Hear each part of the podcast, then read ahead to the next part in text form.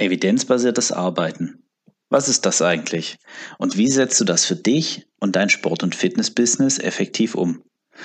Um mich dieser Frage etwas zu nähern und im Zusammenhang damit auch ein bisschen über Trainingsphilosophie insgesamt zu sprechen, habe ich für diese Folge den Frank Teger eingeladen. Frank ist Trainingswissenschaftler, seit Jahren sehr erfolgreich als High-Performance-Coach unterwegs und seit einiger Zeit auch aktiv als Trainer, Trainer und Gründer der DKKA unterwegs. Wenn ich eine Frage zu einer Studie habe, dann ist Frank meist mein erster Ansprechpartner. Deswegen freue ich mich, dass er heute da ist und ich mich mit ihm zu diesem Thema austauschen kann. Viel Spaß beim Hören der Episode. Herzlich willkommen zum Fibloco Podcast, dem Podcast für alle, die im Sport- und Fitnessbereich online erfolgreicher werden und mehr Menschen erreichen wollen. Von und mit Jan von Fitvolution und Thorsten vom Ausdauerblock. Ja, hallo und herzlich willkommen zu dieser neuen Folge des Fibloco Podcasts. Heute haben wir, wie eben angekündigt, den Frank Teger zu Gast. Und äh, den Frank, den kenne ich schon eine ganze Weile und ich schaue mir schon eine ganze Weile gern sein, sein Content an, weil das wirklich sehr hochwertiges Zeug ist. Und bei ihm weiß ich auch immer, dass ich wirklich ähm, evidenzbasierte Informationen bekomme. Und ähm, ich kontaktiere ihn auch gern mal, wenn ich eine Studie nicht so gut verstehe oder mir in einem, in einem Zusammenhang nicht äh, so sicher bin. Deswegen erstmal, hi Frank, schön, dass du da bist. Grüß dich, grüß dich, Jan. Schön, dass ich am Start bin. Das ist doch mal großartig. Hat alles noch gut geklappt. Ja, klar. Also ich habe im, im ähm, vor der Aufnahme schon äh, mit Frank kurz gesprochen, weil wir eine relativ kurze Vorbereitungszeit jetzt hatten für das Interview. Aber ich bin mir ziemlich sicher, dass wir das hier gut zusammenbekommen. Und äh, heute soll es um das Thema Trainingsphilosophie und grundsätzlich um das Thema evidenzbasiertes Arbeiten gehen und auch den Zusammenhang dabei so ein bisschen. Und ähm, da ist für mich natürlich klar gewesen, wenn ich in dem Bereich was mache, dass ich dich dann auf jeden Fall dazu einladen möchte. Großartig. Ja, aber erstmal vorweg, äh, so gerade jetzt auch, was das Thema Trainingsphilosophie angeht. Es ist ja so, man kann, glaube ich, sagen, dass du einer der Top-Coaches in Deutschland bist, also besonders was eben das Thema Langhanteltraining angeht. Und ähm, da würde ich dich einleiten, gerne einfach mal fragen, was denkst du denn ist der Grund dafür, dass du in der Szene da so einen guten Ruf hast? Ja, also ob ich mich jetzt als Top-Coach bezeichnen würde, da gibt es sicherlich immer Leute, die sind immer noch mal einen Ticken besser, da würde ich von ausgehen.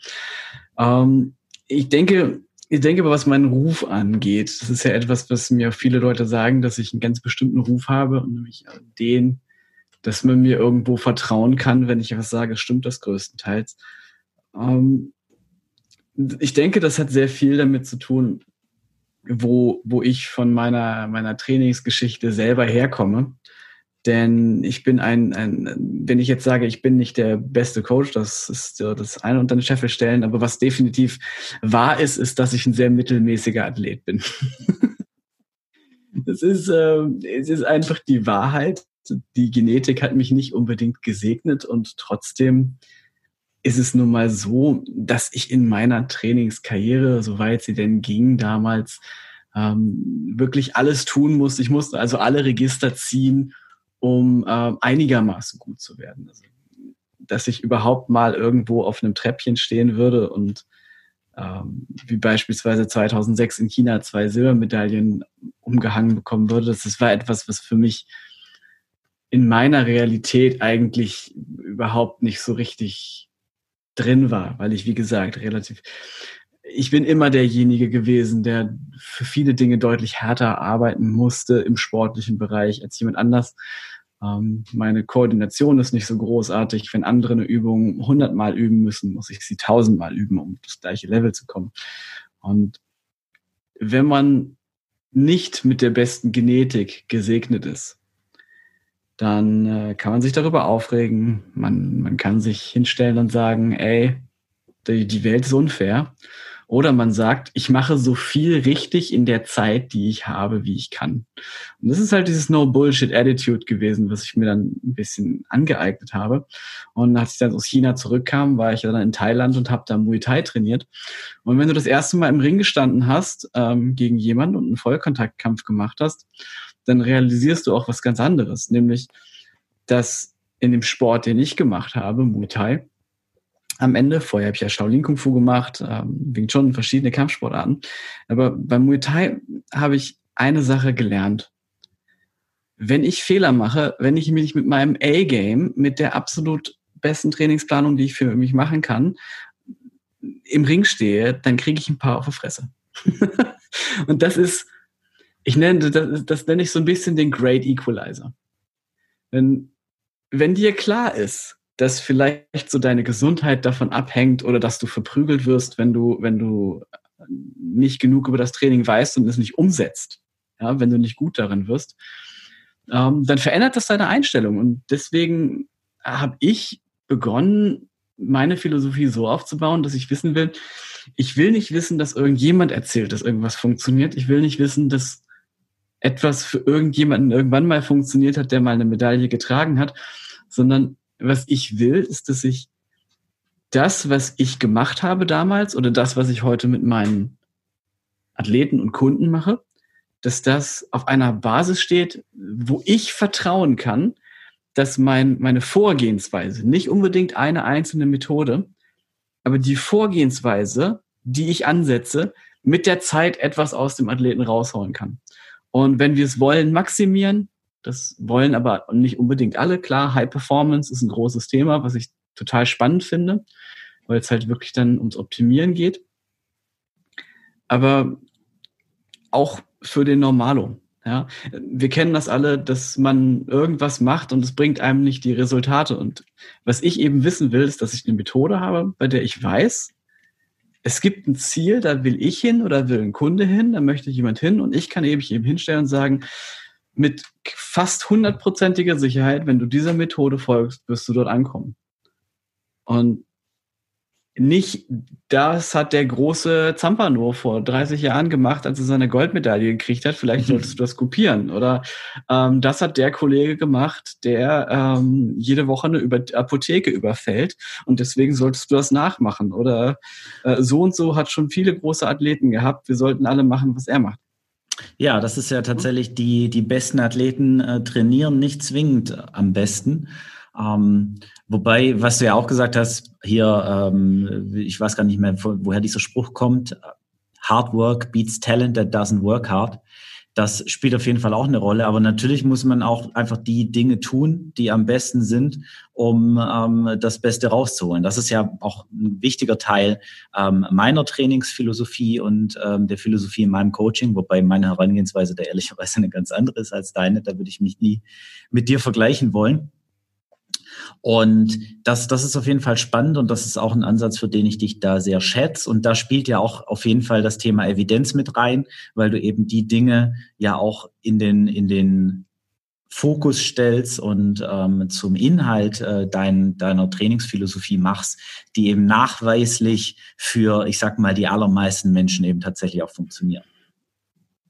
Ja, ich würde es nicht, ich würde es gar nicht mal sagen, dass das, äh, dass das evidenzbasierte, sagen wir mal, die Grundlage ist, sondern ich sehe es als die Grundvoraussetzung. Ich kann verschiedene Trainingsphilosophien haben. Ich kann das Beste rausholen. Ich kann jemanden total in Grund und Boden trainieren. Ähm, ich kann gezielt für Bodybuilding trainieren und erstmal was aufbauen. Ich kann bestimmte Ideen haben. Das alles kann evidenzbasiert sein.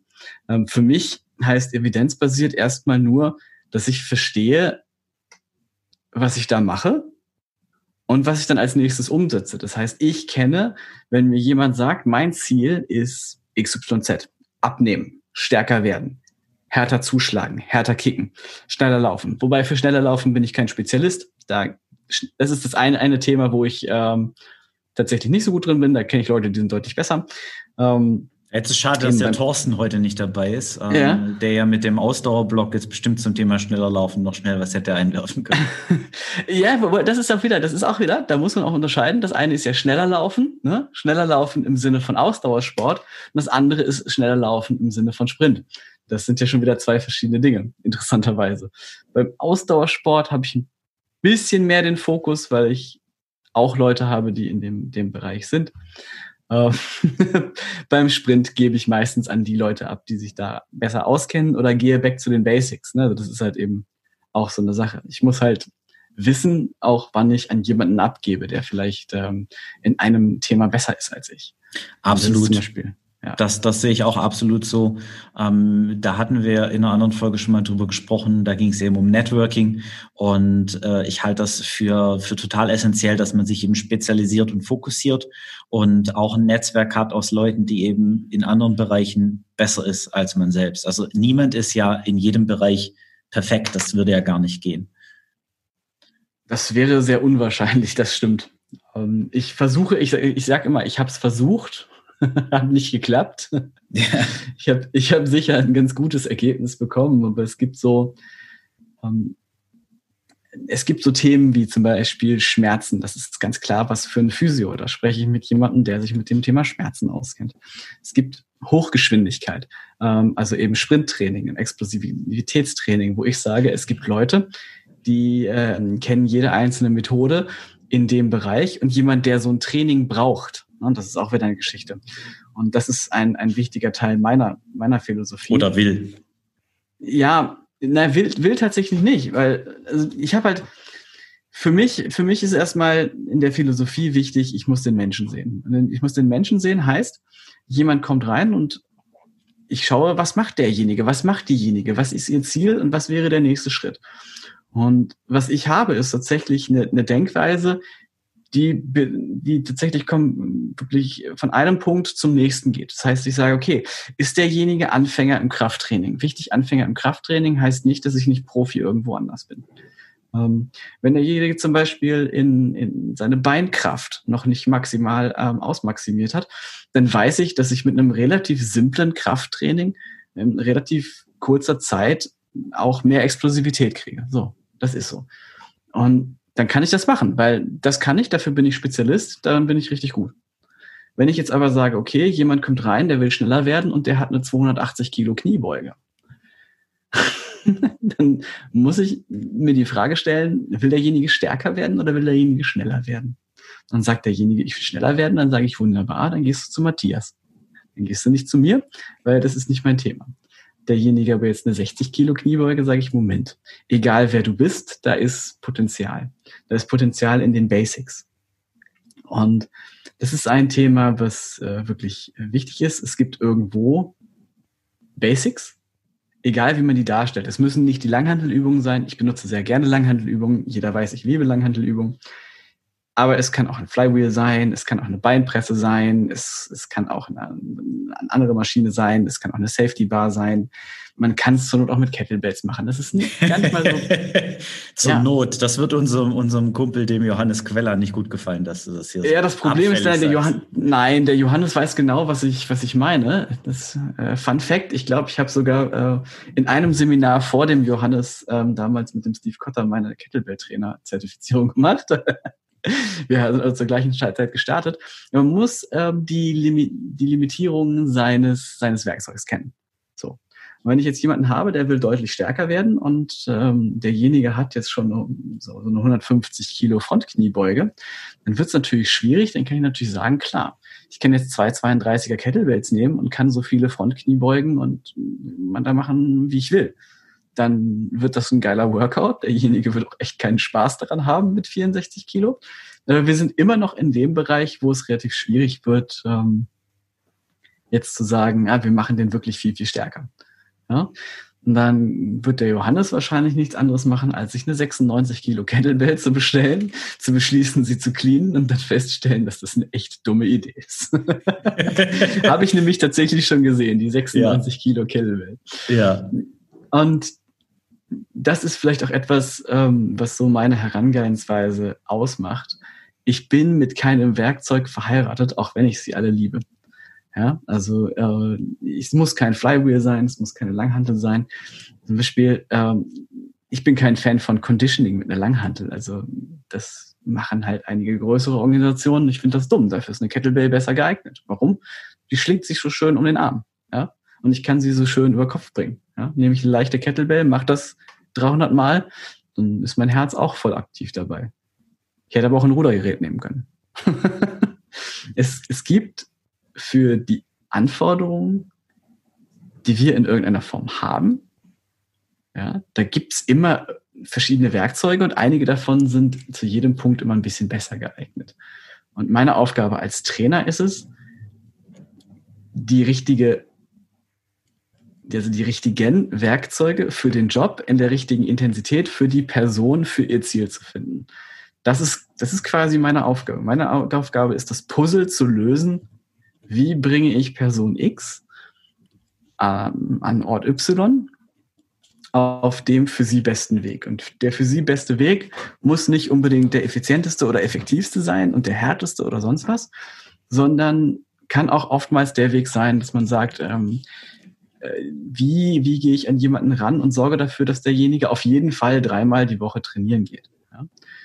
Und ähm, wenn man dann zum Beispiel viele Trainer kennt, dann kommt dann halt dieses No Pain, No Gain. Wunderbar. Musst du Vollgas geben. Und die haben dann 100 Kunden und von den 100 Kunden sind am Ende 15 immer noch dabei. So. Und nach einem Jahr haben die auch alle erstaunliche Ergebnisse. So. Wenn die dann zu mir kommen, dann nehme ich die anderen 85 und habe nach zwei Jahren vielleicht die gleichen Ergebnisse. So. Weil ich mir die Frage gestellt habe, was ist für die Person jetzt das richtige Werkzeug? Mhm. Ja, und vielleicht ist äh, die Beinpresse bis zum Abkotzen heute jetzt nicht so, nicht so das richtige Werkzeug. Ja. Auf der anderen Seite habe ich manchmal Kampfsportler, die brauchen das. Ja, ist halt auch ein, ist halt auch ein Mittel der Selektion. Also ich, man sagt ja auch, man soll sich als Coach seine Kunden aussuchen. Genauso sollen sich die Kunden ja auch den richtigen Coach aussuchen. Und ich glaube, für solche Coaches gibt's ähm, auch, auch definitiv ein Klientel. Und ähm, aber das, das ist schön, dass du, dass du dich da so drauf ausrichten kannst. Also da war auf jeden Fall jetzt sehr viel, sehr viel Wertvolles drin und auch einige positive Messages, die ich, die ich so definitiv unterstreichen kann. Ähm, Gerade das äh, Zitat von dir, dass es eben für jeden Zweck das richtige Werkzeug gibt und die richtige Vorgehensweise für jedes Ziel ähm, und jeden Kunden, jeden Klienten und äh, dass es eben dein Job als Trainer ist, das rauszufinden, was das Richtige ist und dem, dem Klienten dann eben dem Kunden zu helfen, das richtig für sich einzusetzen. Richtig. Ja, ich glaube, damit, damit haben wir jetzt auch wirklich ähm, viel zum Thema Trainingsphilosophie, die ich wirklich sehr bewundernswert finde, auf deiner Seite gesprochen. Jetzt hatten wir aber auf jeden Fall auch angekündigt, das Thema Evidenz nochmal, beziehungsweise hm. evidenzbasiertes Arbeiten ein bisschen tiefer zu legen. Da ja. würde ich jetzt ganz gerne auch nochmal mit dir so ein bisschen drüber sprechen, weil, wie gesagt, wenn es um das Thema geht, dann bist du ähm, für mich immer auf jeden Fall eine Bank. Und ähm, wenn ich da ein bisschen hm. unsicher bin, dann weiß ich, ähm, kann ich dich fragen. Und ähm, das ist auf jeden Fall eine super Sache. Und jetzt ist es ja so, dass gerade im Fitnessbereich ähm, man immer wieder hört und liest, wie wichtig es ist, evidenzbasiert zu arbeiten. und gleichzeitig habe ich das Gefühl, ich weiß nicht, inwieweit das belegbar ist, aber äh, ich habe auf jeden Fall das Gefühl, dass das leider nur die allerwenigsten in unserer Branche wirklich machen. Wie siehst du das denn?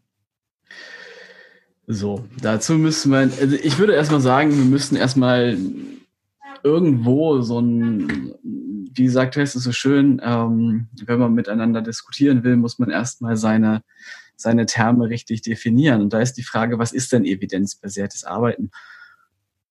Ich habe persönlich das Gefühl, dass die meisten da auch ein sehr, sehr fehlerhaftes ähm, Bild von haben. Das heißt, ich glaube, es macht Sinn, noch den Schritt zurückzugehen und zu sagen, was heißt das denn überhaupt? Und erstmal so ein bisschen die Programming ähm, zu, äh, betreiben.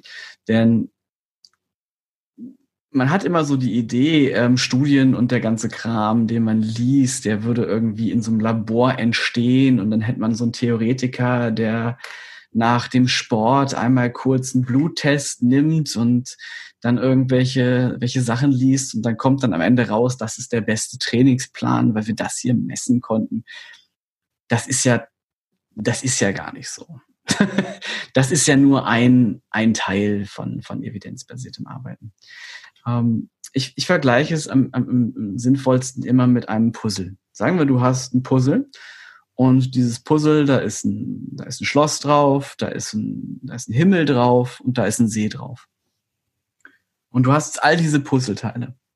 Und wenn du das Puzzle nicht zusammensetzt, dann hast du keine Ahnung, was da ist. Und jede Studie, die wir haben, jedes Experiment, was durchgeführt wird, ist nichts anderes als systematisierte Erfahrung. Na, wir sagen ja immer, ich verlasse mich gerne auf meine Erfahrung. Ähm, in Wissenschaft heißt am Ende, dass man systematisch Erfahrung aufbaut mit mehreren Menschen. Das heißt, wir haben eine Idee, eine fixe Idee. Das könnte zum Beispiel sein, fünf Sätze sind besser als ein Satz oder drei Sätze. Oder es wäre zum Beispiel, es ist besser, vier Minuten an der anaeroben Schwelle zu, äh, sagen wir mal direkt bei 100 Prozent deiner Leistungsfähigkeit Intervalle zu machen, als 90 Minuten bei 65 Prozent von deiner Herzfrequenz. Das sind so Beispiele. Und was man macht, dann macht man, man sucht sich irgendwo eine Art Outcome-Marker und dann führt man Studien zu dem Thema durch. Aber nur weil diese Studie jetzt fertig ist, heißt es nicht, dass zum Beispiel, da, da kannst du ja erstmal nichts mit anfangen. Da ist zum Beispiel, ganz ehrlich, vier Minuten, ja, 100 Prozent versus 90 Minuten bei 60 Prozent. Das ist schön, dass uns das sagt. Also ich weiß, was dabei rauskommt, weil sowas tatsächlich gemacht wurde. Da kommt dann halt irgendwann dabei raus, klar, die 16 Minuten Intervalle insgesamt sind besser. So. Aber dafür, darüber wissen wir jetzt da immer noch nichts. Wir wissen nichts über monatliches Training, wir wissen nichts über Pausenintervalle, wir wissen nichts darüber, äh, wer das ist. Das heißt, jede Studie, die wir bekommen, ist ein Puzzleteil. Und wir setzen dieses Puzzleteil nacheinander zusammen. Und irgendwann sehen wir oben, da wird's blau. Aber du kannst am Anfang noch nicht unbedingt sehen, ist das Blau jetzt Meer oder ist das Himmel? Weil wir haben ja Himmel, See und ein Schloss. Ne? Und, aber du kannst immerhin schon mal sehen, es ist blau. Und irgendwann setzt du das zusammen und dann kapierst du, ah, wenn ich alle Teile zusammensetze, dann ist das ein Schloss. So. Das heißt, evidenzbasiert arbeiten ist erstmal nicht, dass man sagt, ich habe zu jedem Kram eine Studie, sondern dass man die Studien, die kommt, erstmal anguckt, welche Qualität haben die, was wurde da gemacht, was sagt die jetzt überhaupt aus? Aha, klack. Und dann packt man das in so ein Puzzleteil. Und am Ende bekommt man so ein, so ein fertiges Bild. Also dieses Bild ist bei weitem nicht fertig. So viel geforscht haben wir im Sportbereich noch nicht. Und anhand dieses Bildes kannst du jetzt aber immerhin sagen, okay, ähm, wenn ich jetzt zum Schloss will, ist das rechts. Wenn ich zum See will, ist das links. Wenn ich zum, zum Himmel will, ist das oben. Und ungefähr so funktioniert das eben auch im Sport. Da werden zum Beispiel Studien gemacht, da werden bestimmte Hormone gemessen nach dem Training, da werden Studien gemessen, wo das gleiche Hormon mit mehr Protein gemessen wird, das du gegessen hast. Dann wird es mit ein bis fünf Sätzen gemessen, dann wird es mit den gleichen Sätzen auf verschiedene Tage verteilt gemessen und so weiter. Und was wir jetzt aus diesen ganzen Studien machen, ist, ist wir bauen Prinzipien. Und Prinzipien und Vorgehensweisen. Und die setzen wir in die Tat um. Ja, wenn jemand zu mir kommt, ähm, der ist Anfänger, dann erzähle ich dem nicht, ah, du, deine Proteinsynthese müssen wir mal. Nee, Quatsch. Dann kommt jemand zu mir und ich weiß, der, dann frage ich denjenigen, hey, hast du denn schon mal was gemacht? Und er hat gesagt, nee, ich habe tatsächlich noch nie mit Langhandeln gearbeitet. Dann weiß ich, okay, er hat noch nie mit Langhandeln gearbeitet, der hat noch nie so ein Krafttraining gemacht. Das heißt, die Reizschwelle, die er hat, wird relativ simpel, relativ niedrig sein. Das heißt, wir benutzen erstmal weniger Volumen. Wir gucken erstmal, dass wir ein Ziel festsetzen. Kann derjenige jetzt die Langhandel bewegen? So. Und dann gucke ich auf denjenigen und schaue, was passiert. Weil jetzt sind wir beim nächsten Schritt vom evidenzbasierten Arbeiten. Wir haben die Wissenschaft abgehakt. Wir haben das Puzzle. Und das nächste, was wir machen, ist meine persönliche Erfahrung, wie ich Dinge beibringe, wie ich mit Menschen rede. Das ist auch Evidenz. Das ist meine Erfahrung als Trainer. Und wenn ich bestimmte Dinge sage, dann passieren bestimmte Dinge. Ja. Ich weil, kenne zum Beispiel Biomechaniker, kann ich jetzt auch einen Vortrag darüber halten, das bringt mir aber auf dem, auf dem Gymfloor nichts. Wenn jemand seine Kniebeuge verbessern will, macht es viel mehr Sinn, hinter ihm zu stehen und zu sagen, hey, weißt du was? Achte mal drauf, zieh mal richtig hart hinten, hinten deine Ellenbogen zusammen und stell dir dabei vor, du würdest dabei die, die Langhandelstange zerbrechen. So, warum mache ich das?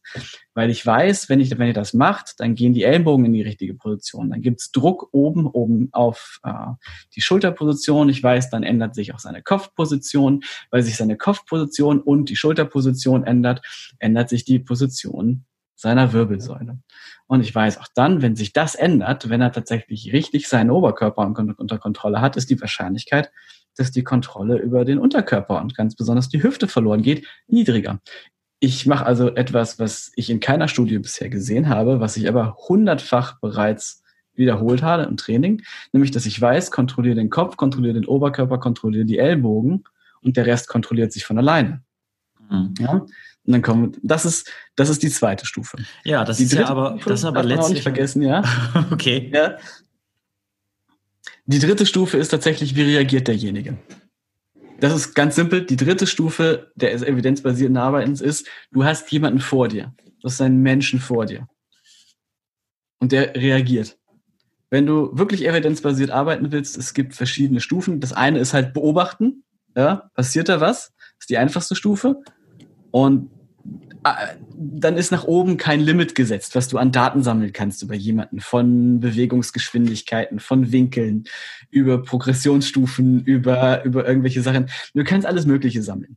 Ähm, für mich ist eigentlich immer nur wichtig, ähm, da ich das nicht überkompliziere, ich habe ganz, ich weiß nicht, ich, ich kriege nicht das Geld dafür von Menschen, ähm, sie zu behandeln wie einen Olympioniken. Ja? Das ist auch unmöglich. Dann könnte ich tausend Daten sammeln, Charts aufbauen und alles. Für mich ist die folgende Evidenz wichtig, wenn ich alle vier bis sechs Wochen ein Joker-Set drin habe, in dem ich sage, du sollst so viele Wiederholungen machen wie möglich, machst du mehr Wiederholungen. So, wenn derjenige mehr Wiederholungen hat, dann kriege ich Feedback. Ja? Das ist eben die dritte Stufe. Die dritte Stufe ist, du kommst mit ganz vielen Vorannahmen ins Training rein. Die kommen aus der Wissenschaft, aus dem, was du schon erlebt hast, aus deiner eigenen Trainingshistorie und auch all dem, was, was du mit Menschen schon gemacht hast. Ja? Und trotzdem kann jemand vor dir stehen und es kann nichts funktionieren oder alles super funktionieren, obwohl es das nicht sollte. Ja? Und ob du ein wirklich guter Trainer bist, erkennst du an deiner Flexibilität, dich auf ähm, den, den, den Kunden einzustellen das erkennst du nicht daran, dass du ganz viele Studien gelesen hast. Das ist die Grundvoraussetzung. Du solltest wissen, was du tust. Du solltest Prinzipien und Vorgehensweisen haben, durch die du deine Kunden nehmen kannst, um bestimmte Ziele zu erreichen. Aber die letzte Stufe ist tatsächlich immer der Mensch. Außer, außer du arbeitest in einem Verein, dann gibt's noch den Organisationskontext und den Cheftrainer. Und deswegen trainiere ich keine Mannschaften. okay. Ähm, lass mich das nochmal ganz kurz zusammenfassen, einmal kurz in, in uh, Bullet Points packen, ob ich das richtig verstanden ja. habe. Also du siehst im Prinzip evidenzbasiertes Arbeiten im Coaching jetzt ähm, als, als ganzheitliches Arbeiten am Menschen. Ähm, und das hat im Prinzip drei Stufen. Einmal sind es die Studien, also wirklich die Theorie, die wissenschaftlichen Erkenntnisse. Das zweite ist dann eben die konkrete Anwendung aus deiner Erfahrung heraus an den Kunden, an den Klienten. Also im Prinzip, wie bekommen die Klienten das so hin, dass sie das eben umgesetzt bekommen. Also das sind ja die klassischen mhm. Coaching-Cues, die ja jeder Trainer sicherlich so ein bisschen anders für sich äh, umsetzt und anwendet. Super Tool auf jeden Fall. Ähm, vielleicht sprechen wir da auch nochmal drüber, auch wenn das äh, jetzt nicht so das Kernthema mhm. in unserem Podcast ist. Und dann als drittes logischerweise die Reaktion des Kunden, des Klienten, das Feedback abwarten, beobachten und dann entsprechend anpassen, was man tut. Genau. Das, wie heißt es schön? Adapt, improvise, overcome. genau, es ist wie so, ein, wie so ein Zirkel, den man dann eben dann ansetzt, so ein Kreislauf, äh, den man dann auch immer wieder durchgehen kann. Ja, super. Ähm, jetzt würde ich aber gern den, die Möglichkeit nutzen, um mal einen Haken zu schlagen, weil hier geht's ja auch ganz viel um das Thema online erfolgreicher werden, eben im Sport- und Fitnessbereich. Mhm. Und da geht's ja vor allem darum, Content zu erstellen. Und jetzt war das ja vom Schwerpunkt her sehr stark in die Richtung Coaching gedacht. Und wenn ich jetzt aber nicht direkt an der Person arbeite, sondern Content erzeuge, der eben rausgeht an eine breite Hörer, Leser, Zuschauerschaft, wie, wie würdest du da denn ähm, herangehen? Hm, das, das kommt immer so ein bisschen drauf an. Also ich bin jemand, der äh, sehr gerne ins Detail geht. Das muss aber auch nicht jedem schmecken. Man muss da kommt auch niemand drum herum, sich die Frage stellen mit dem Content, den ich erstelle, was will ich denn erreichen? Möchte ich jemanden überzeugen? Möchte ich jemandem was nahelegen? Möchte ich von meiner eigenen Erfahrung erzählen? Ähm, möchte ich jemandem, möchte ich bestimmte Emotionen erzeugen? Möchte ich, möchte ich einfach nur teilen, was ich Neues gelernt habe? Und für mich zum Beispiel war es auch ganz oft so, dass ich angefangen habe, Artikel über Dinge zu schreiben, ähm, von denen viele nicht veröffentlicht wurden, weil sie dann am Ende nicht so gut waren, ähm, dass ich zum Beispiel was ähm, selber gelernt habe und versucht habe, es weiter zu recherchieren. Dann habe ich einen Artikel darüber geschrieben. So, wenn ich Content erzeuge, sollte ich jedes Mal aber im Kopf haben, was soll es denn tun, dieser Content? soll er informieren? Soll er überzeugen? Soll er was verkaufen? Hm, und dahin, daran würde ich tatsächlich auch immer meinen Content festmachen. Wenn ich sage, jemand liest das, was ich so produziere oder jemand sieht das, was ich produziere, was soll denn am Ende dabei rauskommen? Was soll derjenige lernen? Und da würde ich mich daran ähm, bei der Erstellung sehr stark ähm, konzentrieren. Ähm, mhm. Denn ich zum Beispiel bin jemand, der hat das auch jahrelang nicht gemacht. Und jedes Mal, wenn ich es mache, funktioniert es besser, als wenn ich es nicht mache. Definitiv. Mhm. Also ich stelle mir ja immer die Frage, wenn ich ein neues Stück Content in Anführungszeichen erstelle, welches Problem in Anführungszeichen für meinen Leser, meinen Hörer löse ich denn damit? Also ähm, ist das irgendwie ein Informationsbedürfnis oder will der eben wirklich was Konkretes erreichen? Und das versuche ich dann eben immer mit meinem Zielkunden in Anführungszeichen, mit meinem mit meinem Wunschleser ähm, dann eben übereinzubringen und ähm, danach richte ich dann eben auch das, das Level an Tiefe, sage ich mal, aus, weil ich weiß, bei dir ist, ist das, ähm, sind die Inhalte deutlich tiefer noch und ich versuche auch äh, eben entsprechend mich an, an dem wissenschaftlichen Erkenntnissen auszurichten, ähm, über die ich Bescheid weiß, aber das dann eben auf eine, auf eine möglichst leicht verständliche Art und Weise dann einfach zu vermitteln, ohne jetzt zu sagen, da gibt es irgendwie die und die Studien. Ähm, ja. Man muss auch bedenken, also eine, eine Sache, die, die für mich wichtig ist, wenn ich das Thema Evidenzbasiertheit anspreche, ist, dass man auch durchaus mit, ich zitiere Studien, eine, eine wirklich Pandoras Box öffnet. Vor allen Dingen, wenn man dann lernt, richtig zu recherchieren. Ähm, meine Erfahrung ist, dass die meisten Leute gar nicht so wirklich so stark recherchieren, ähm, gerade im Studienbereich. Da werden dann zwei, drei Studien zitiert. Das Problem ist wirklich, wenn du evidenzbasiert schreiben willst, dann musst du halt auch das Thema recherchieren. Wenn du es richtig machen willst. Das, muss, das ist eben die Frage, welchen Anspruch habe ich? Und wenn ich wirklich sage und ich beginne zu zitieren, dann lese ich nicht nur eine Studie am Ende, sondern es kann dann sein, dass du für einen Artikel 50 oder 60 lesen musst, damit du den groben Überblick hast, was du als nächstes lesen musst, um einzusteigen. Und dann ist wieder die Frage, wie viel kommt da rein? Ich habe ja lange Zeit als, als, Science Writer eine Zeit lang ähm, Leuten geholfen und das war halt krass, wenn wir wirklich ein Projekt hatten und am Ende haben wir dann vier Tage gebraucht, um einen Absatz zu schreiben, was daran lag, dass wir einfach wirklich 30, 40 Studien zu dem Thema gelesen haben. Und das ist eben da muss man sich die Frage stellen, ähm, was will ich denn erreichen? Wenn ich jetzt wirklich so ein, ich nenne das mal so ein authoritative Review machen will, sowas, was ich manchmal mache, dann kommst du da nicht umhin. Du kannst aber auch tatsächlich es ganz anders machen. Und das ist für, aus meiner Sicht so eine einfachere Sache.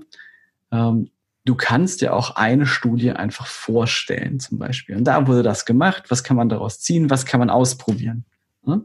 Solange man nicht, sich nicht auf das dünne Eis begibt, sagt, diese Studie beweist XYZ, deswegen ist jetzt ABC so, womit man sich eigentlich immer in den Fuß schießt, weil das, das sollte man nie behaupten. Man liegt immer falsch, egal, egal, wie, egal wie gut man denkt, man hat recherchiert, egal wie gut man denkt, man hat irgendwas. Es gibt immer irgendetwas, was einen leicht widerlegt.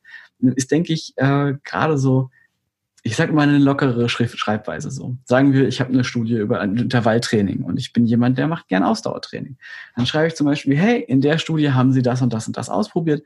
Das ist doch eine Möglichkeit, die du vielleicht einmal die Woche einbauen könntest. Das ist simpler. Ich behaupte nichts, was dann Leute wie mich anzieht, die dir dann ähm, kurz mal ähm, über, über, dein, über deinen Social-Media-Kanal fahren und dann ähm, dich doof auslehnen lassen, weil du was behauptet hast, was nicht stimmt. Ähm, aber auf der anderen Seite hast du vielleicht eine coole Idee, die irgendjemandem was nützt. Ja? Und das sowas halte ich für nützlich. Ne? Und das ist zum Beispiel eine. Wir, wir sind ja alle irgendwo, ähm, wenn wir online unterwegs sind, versuchen wir eine gewisse Autorität darzustellen. Was ich viel, viel cooler finde, ist, wenn wir einfach uns als Menschen darstellen, die halt ähm, sagen, hey, ich habe was Cooles gefunden, ich habe hier eine Idee, das und das sagt das aus, hier ist meine Idee, was man daraus machen könnte. Und schon hat man, denke ich, ganz guten Content, ohne dass man sich sagt, hey, ich, ich habe jetzt ähm, die neue Linie gefunden, die jetzt jeder umsetzen muss. ich finde es auch irgendwie ein bisschen sympathischer. ja, das ja. ist so meine Idee, was, was, äh, ja, was, was Arbeiten das, angeht. Das finde ich ist eine gute Message, ja. Also es glaube ich auch ähm, für, für alle, die da jetzt so ein bisschen ähm, unsicher sind, was, was das Thema angeht. Ähm, das wäre tatsächlich auch die nächste Frage gewesen, die, die ich, ähm, die ich dazu gestellt hätte, beziehungsweise ich würde das Thema jetzt auch gerne noch ein bisschen weiter dich dazu fragen. Und mhm. zwar, also das war jetzt ja schon ein guter Vorschlag von dir. Ich nehme einfach eine Studie und beschäftige mich mit den Outcomes. Aber jetzt denke ich mal, dass es ja oftmals so ist, wenn wir gerade von einem Problem unserer, unserer Kunden, unserer Leser, unserer Follower ausgehen, dass es dann eher etwas breiter aufgestellte Themen sind, wo man dann ähm, Verhaltensratschläge, Empfehlungen oder ähnliches abgeben möchte. Und wenn ich jetzt sage ich mal, nicht super viel Zeit habe, um 50, 60, 70 Studien zu lesen. Ich aber trotzdem zu, zu Themen Empfehlungen abgeben möchte. Und ich will aber sicherstellen, dass ich, dass ich zumindest keinen groben Mist erzähle, sondern dass es wenigstens einigermaßen sinnvoll ist. Was hast du da vielleicht eine Empfehlung, wie, wie ähm, ich da vorgehen kann? Und da kommt noch ein Nachklapp. Ähm, denk auch dran, dass es vielleicht dem einen oder anderen schwer fällt, die Studien und die Studienergebnisse eben auch zu verstehen und das Richtige daraus zu ziehen, selbst wenn sie die Studien lesen würden. Also ich denke, eine der, eines der Dinge, das man immer machen kann, ist Menschen zu folgen, deren Job es quasi ist, diesen Kram zu übersetzen. Dazu gehöre zum Beispiel ich. Ähm, ich gehöre zu diesen völlig wahnsinnigen Menschen, die sich tausend Studien durchlesen, dann irgendeine, also ich habe das, das ist tatsächlich vor zwei Jahren passiert, als ich ähm, in, meinem, in meinem Buch was gefunden habe. Da habe ich ein, ein Symbol nicht gefunden.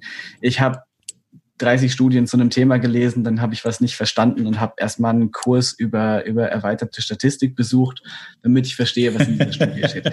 Ähm, das ist halt wirklich auch, das, dafür muss man ein bisschen bekloppt sein. Das macht ein normaler Mensch nicht. Ein normaler Mensch sagt, ich habe keine Ahnung, was das Symbol bedeutet.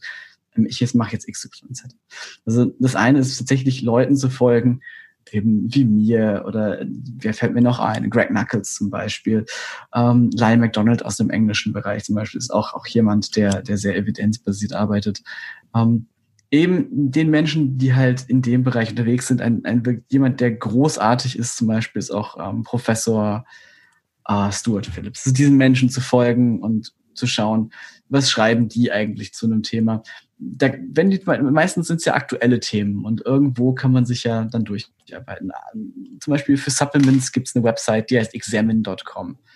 Und da gibt Absolut, es ja unglaublich viele Menschen im Hintergrund mit ganz vielen Abschlüssen verschiedenster Wissenschaften, die versuchen zu übersetzen. Ähm, meine beiden Bücher, das muss man auch sagen, ich habe zwei Bücher geschrieben. Das erste Buch hat sich mit Training beschäftigt, stärker, breiter, schneller. Das zweite Buch, ähm, Satt, stark, schlank, beschäftigt sich mit Ernährung. Das sind, ähm, da sind tausende Stunden eben drin. Und ne, da muss man eben sagen, manchmal muss man auch einfach sagen, ich verstehe es vielleicht nicht, ich lese was von jemandem, der sich damit auskennt.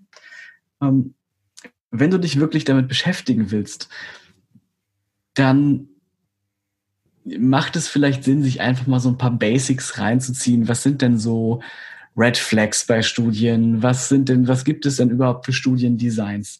Nicht, dass man unbedingt ein ganz tiefgehender Wissenschaftler wird. Man will ja nicht selber eine Studie aufsetzen.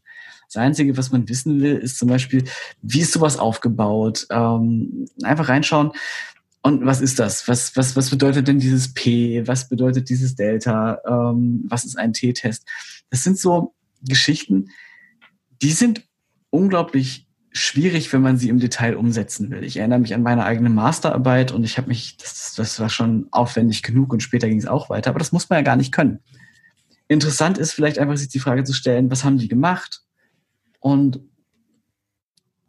das einfach mal durchzulesen, diesen Methodenteil durchzulesen.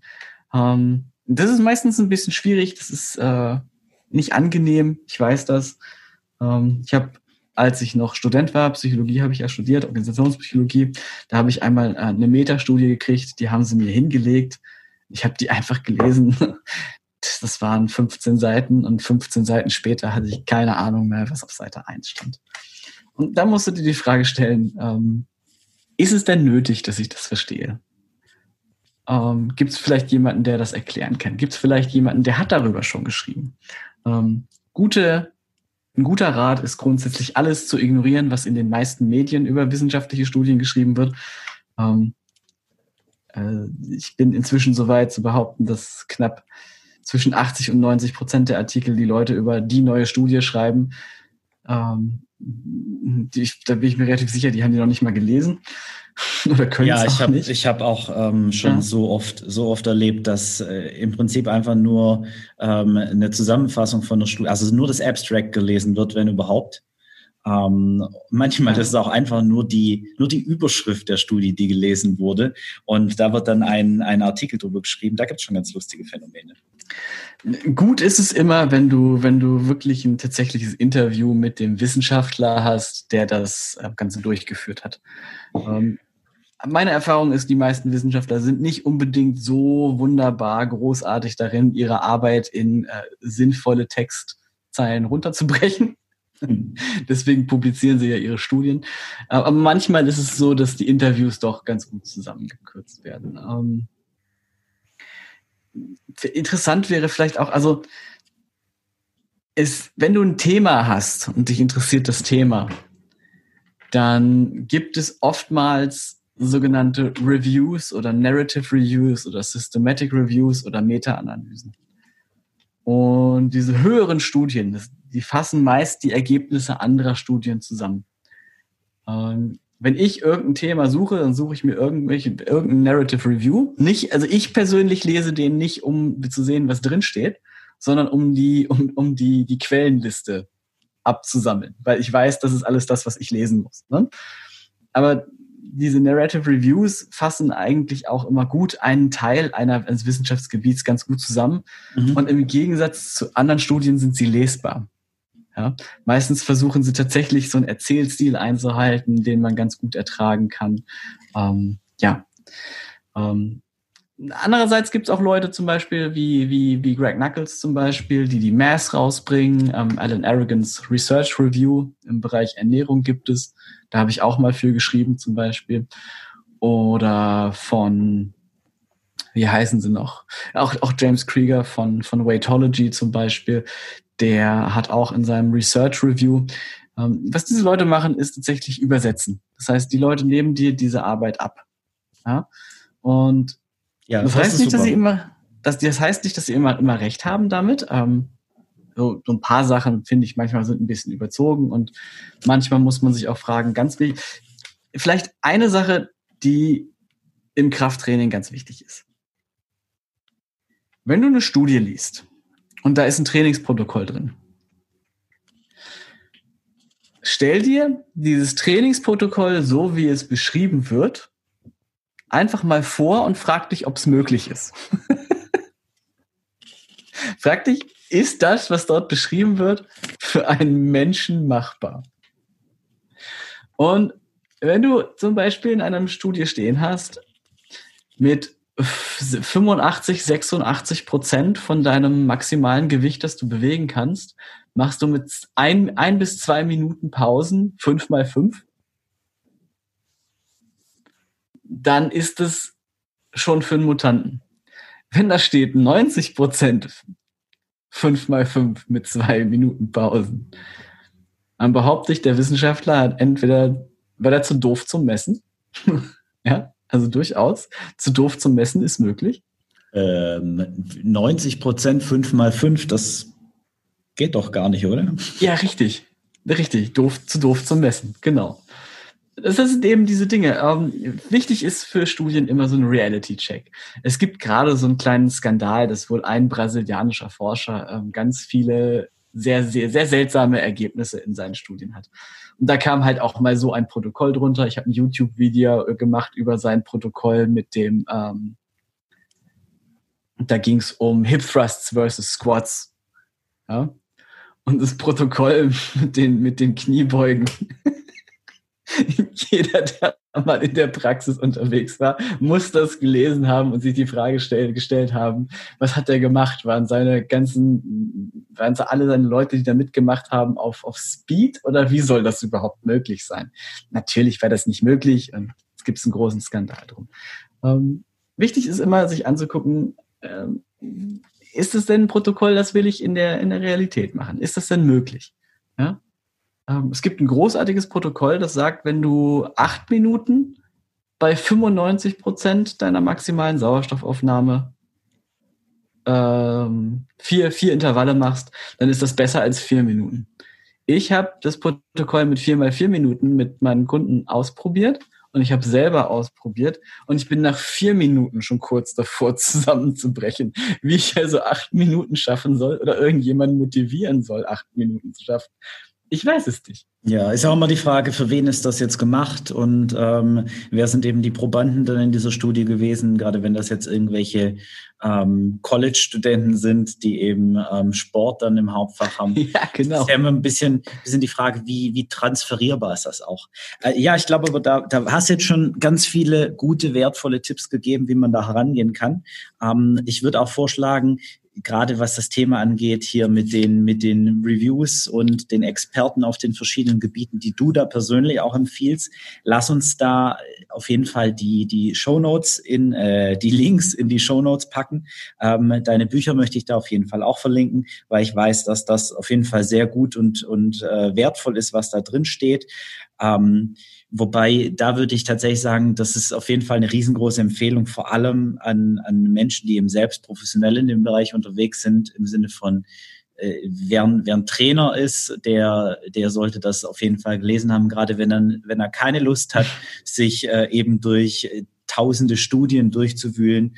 Ähm, das ist auf jeden Fall eine sehr wertvolle Sache. Ja, genau. Damit ähm, hätten wir das Thema mit den Quellen, die du empfiehlst, glaube ich, auch zu Genüge einmal abgehakt. Ich fand es übrigens ähm, spannend, dass äh, zum einen muss ich sagen, du bist definitiv bei mir eine meiner meiner wichtigen Quellen, das hatte ich ja schon mal erwähnt, äh, wenn ich mir unsicher bin oder ähm, ich ziehe auch viel raus aus den, aus den Themen, mit denen du dich eben dann tiefer auseinandersetzt. Und ähm, was ich dann häufig eben versuche zu machen, ist das, was, was du da rausgezogen hast, dann einfach nochmal noch mal so, so drei Ebenen tiefer zu legen. Also wenn das ähm, bei dir eben äh, schon zusammengefasst ist und äh, gefühlt für Studenten, dann ähm, versuche ich das eben dann ähm, eben auch für, für den normalen berufstätigen Menschen, der keine Studie in seinem Leben angeguckt hat ähm, oder das zumindest schon mehrere Jahre her ist, eben auch noch verständlich zu machen.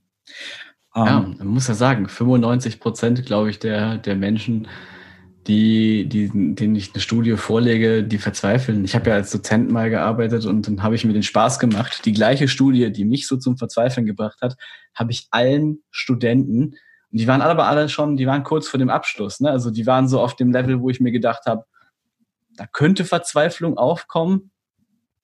Das könnte aber auch lustig werden und einer überrascht mich bestimmt.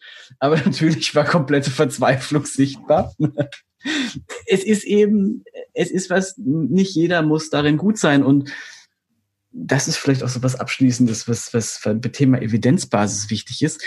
Den Körper interessiert, was für einen Reiz du setzt. Und sicherlich, Erwartungshaltung hat viel damit zu tun. Ähm, wenn du erwartest, dass es nicht funktioniert, dann funktioniert es auch nicht.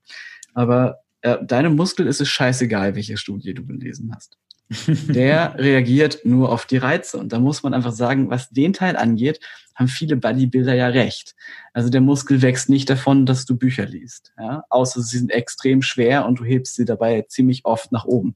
Ähm, das ist, das ist wichtig. Ne? Also man muss eben sagen, was bedeutet das eigentlich in der Praxis? Und in der Praxis muss man einfach arbeiten. Dann Da kommt auch so ein intellektueller Typ wie ich nicht drum rum. Wenn ich, wenn ich, wenn ich harte Squats mache, dann sehe, dann habe ich eine Grimasse und gebe einfach mal Gas und äh, fluch die Wand und hat Rammstein dabei an. Also das, anders geht's auch manchmal nicht. Ne? Das ist, das ist, denke ich, das ist das Wichtige. Man darf im Sport auch nicht, ja, diese, dieses Wesen vom Sport intellektuell verlieren. Na, das ist, manchmal muss man einfach ein bisschen laufen, manchmal muss man einfach ein bisschen sprinten, schwere Gewichte heben und Spaß dran haben. Oder eben keinen Spaß dran haben und es trotzdem machen. Ne? Das ist ja ja, das ist auch manchmal nötig, wenn man eben ein Ziel hat, äh, das man erreichen möchte, auf jeden Fall. Und ich denke, dass du da, glaube ich, echt ein guter Beweis für bist, was äh, eben viele Kritiker von, von der evidenzbasierten Herangehensweise, sage ich mal, auch ähm, eben immer wieder aufbringen, so dass das eben diese, diese Bücherwürmer sind, die von der Praxis keine Ahnung haben, dass du das eben super miteinander verbindest. Das wird mir immer noch vorgeworfen. Also da hat sich nichts verändert. Naja, ich habe inzwischen Leu ich habe inzwischen mehrere Leute, die 300 Kilo Kreuz heben. Mein erster Kollege ist kurz davor, 300 Kilo, äh, 300 Kilo in der Kniebeuge bald wegzuhauen. Und trotzdem heißt es immer noch, ich wäre ein Theoretiker. Also ich glaube, das Image wird man schwer los. Ich glaube, dazu müsste ich selber, selber ein bisschen stoffen auf die Bodybuilding-Bühne gehen, dann geht das, glaube ich, auch weg. Aber ja gut, das ist ein Image-Thema. Ähm, also ich. Das ist tatsächlich, ne? Also das ist wirklich, das ist so. Ja, da hat man ja auch immer eine selektive Wahrnehmung so ein bisschen. Also ich habe da auf jeden Fall einen sehr positiven Eindruck. Ähm, persönlich muss ich auch sagen, müssen wir auf jeden Fall nochmal sprechen, weil ich auch irgendwann nochmal die 250 Kilo Kreuz heben möchte und ähm, ich sehe mich dazu aktuell nicht in der Lage, dass ich mich da so hinbekomme. Ähm, aber das geht jetzt zu weit für den Podcast. Wir sind hier ja ähm, im Fibloco Podcast und soll ja darum gehen, wie die Leute ihr Business besser machen können.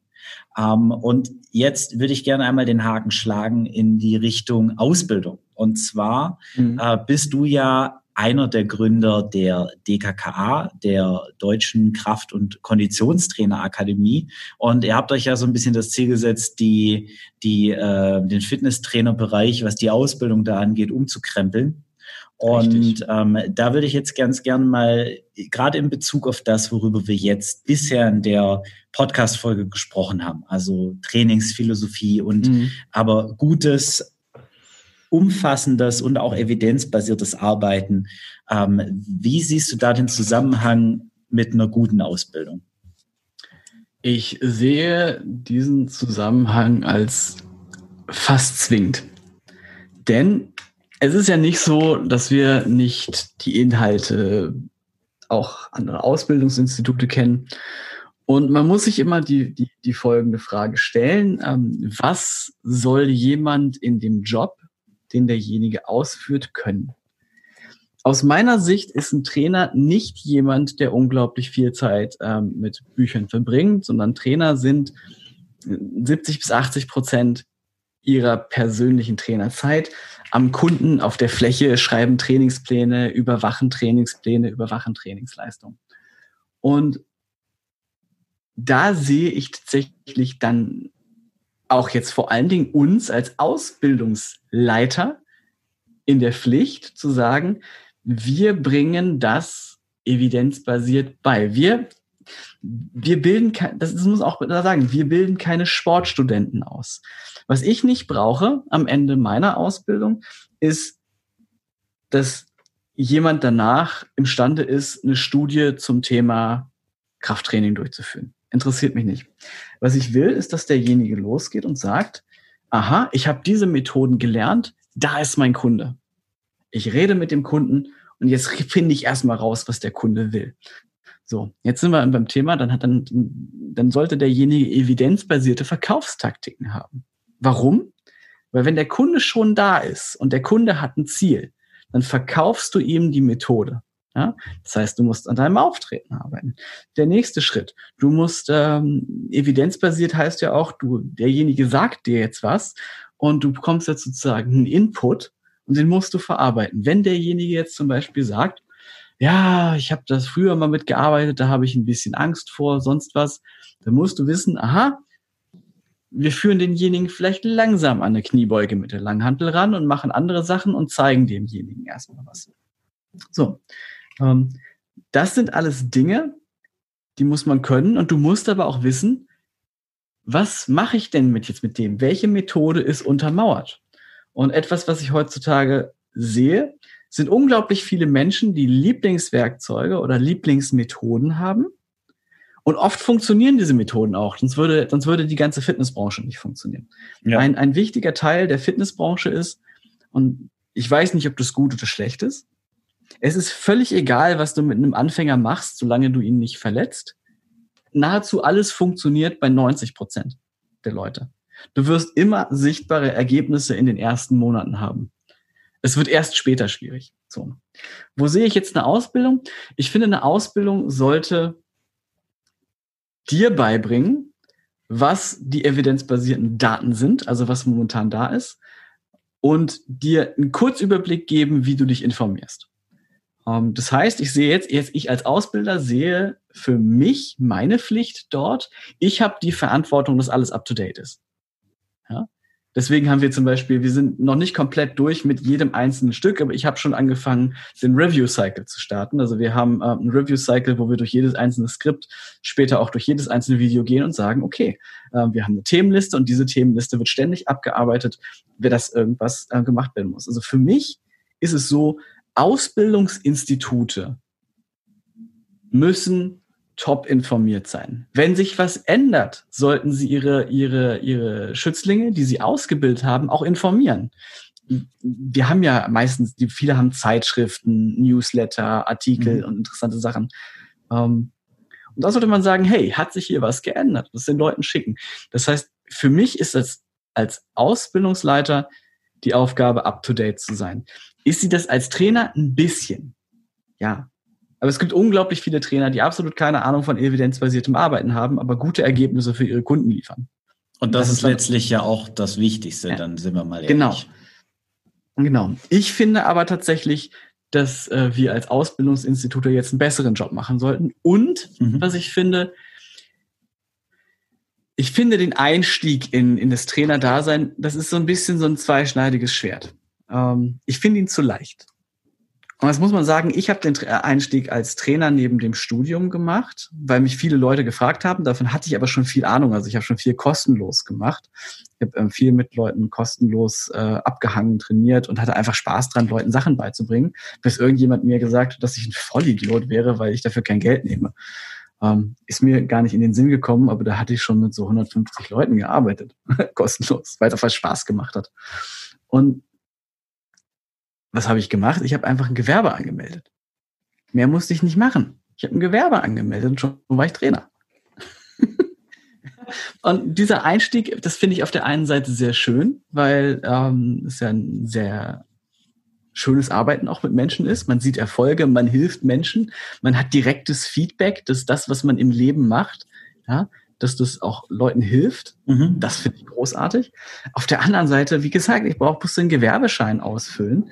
Ähm, und wenn ich jetzt, ich arbeite ja aber auch mit der Gesundheit von Menschen, das muss man auch bedenken. Wenn ich Fehler mache, weil ich Sachen nicht korrigiere, die ich sehe, dann äh, habe ich in irgendeiner Form ein Risiko. Ja? Wenn ich Leute überlaste ja, und äh, meine Philosophie No Pain, No Gain durchziehe und die schaffen das nicht, dann kann es passieren, dass ich, äh, dass derjenige sich verletzt, weil ich, weil ich dumm war.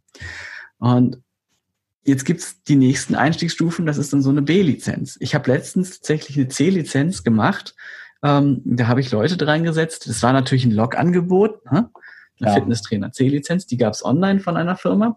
Und ich habe halt jemanden geholt und gesagt, pass auf, ähm, die gibt's gerade kostenlos. Das ist ein Log-Angebot. Ich will aber sehen, ob du schaffst, innerhalb der nächsten vier Stunden Trainer zu werden.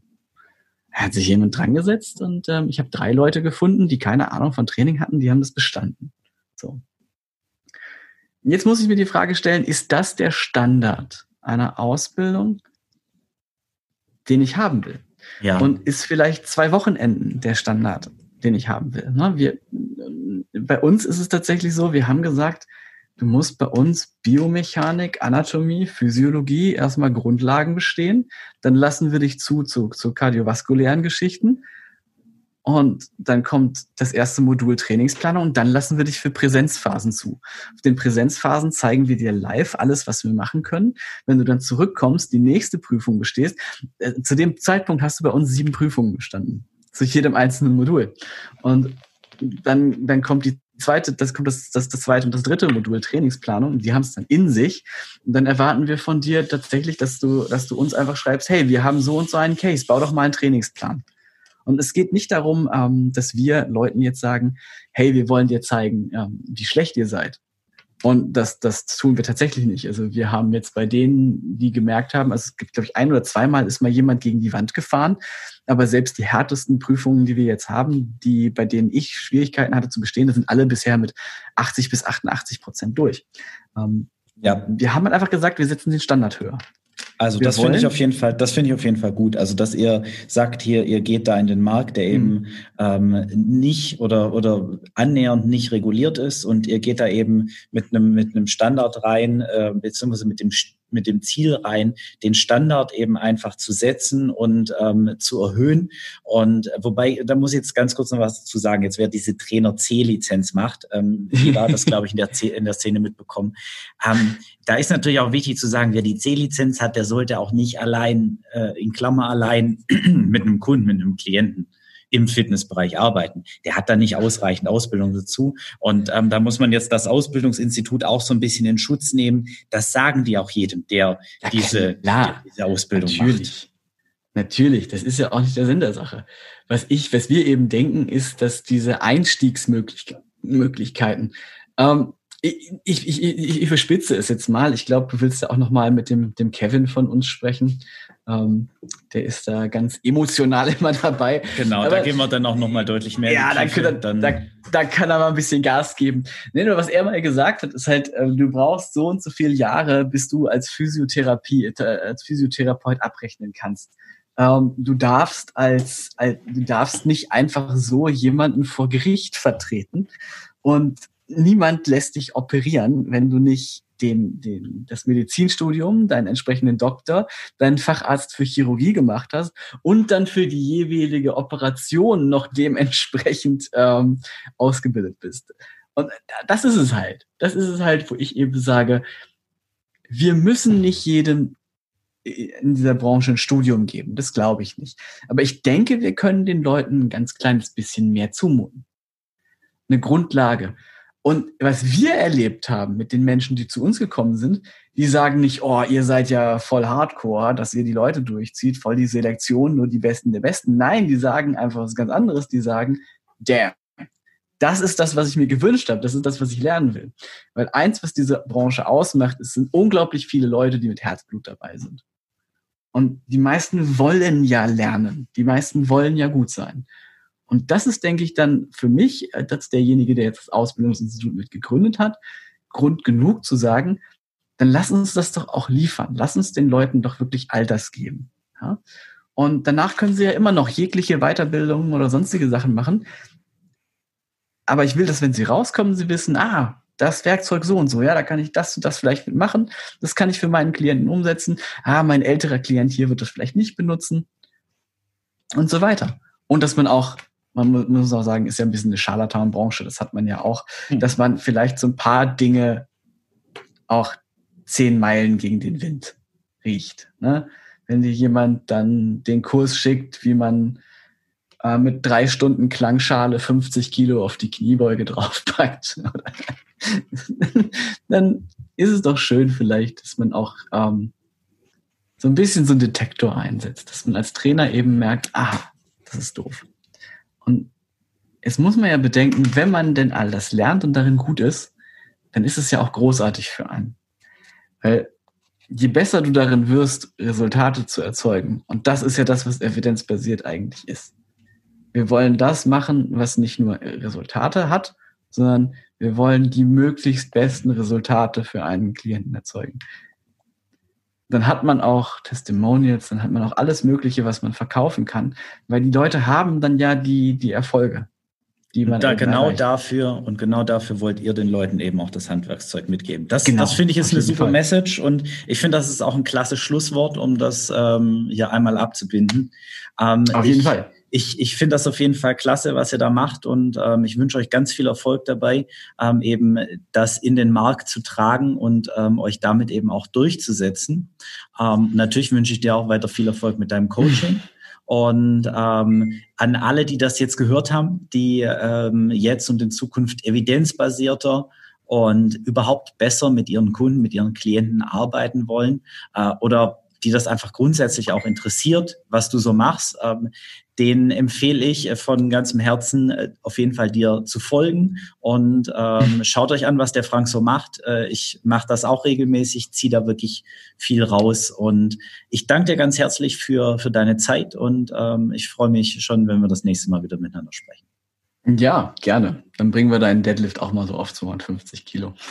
so machen wir das. Alles klar, danke dir. Ciao. Bis dann. Ciao. Damit ist diese Episode vom Fibloco Podcast auch schon wieder vorbei.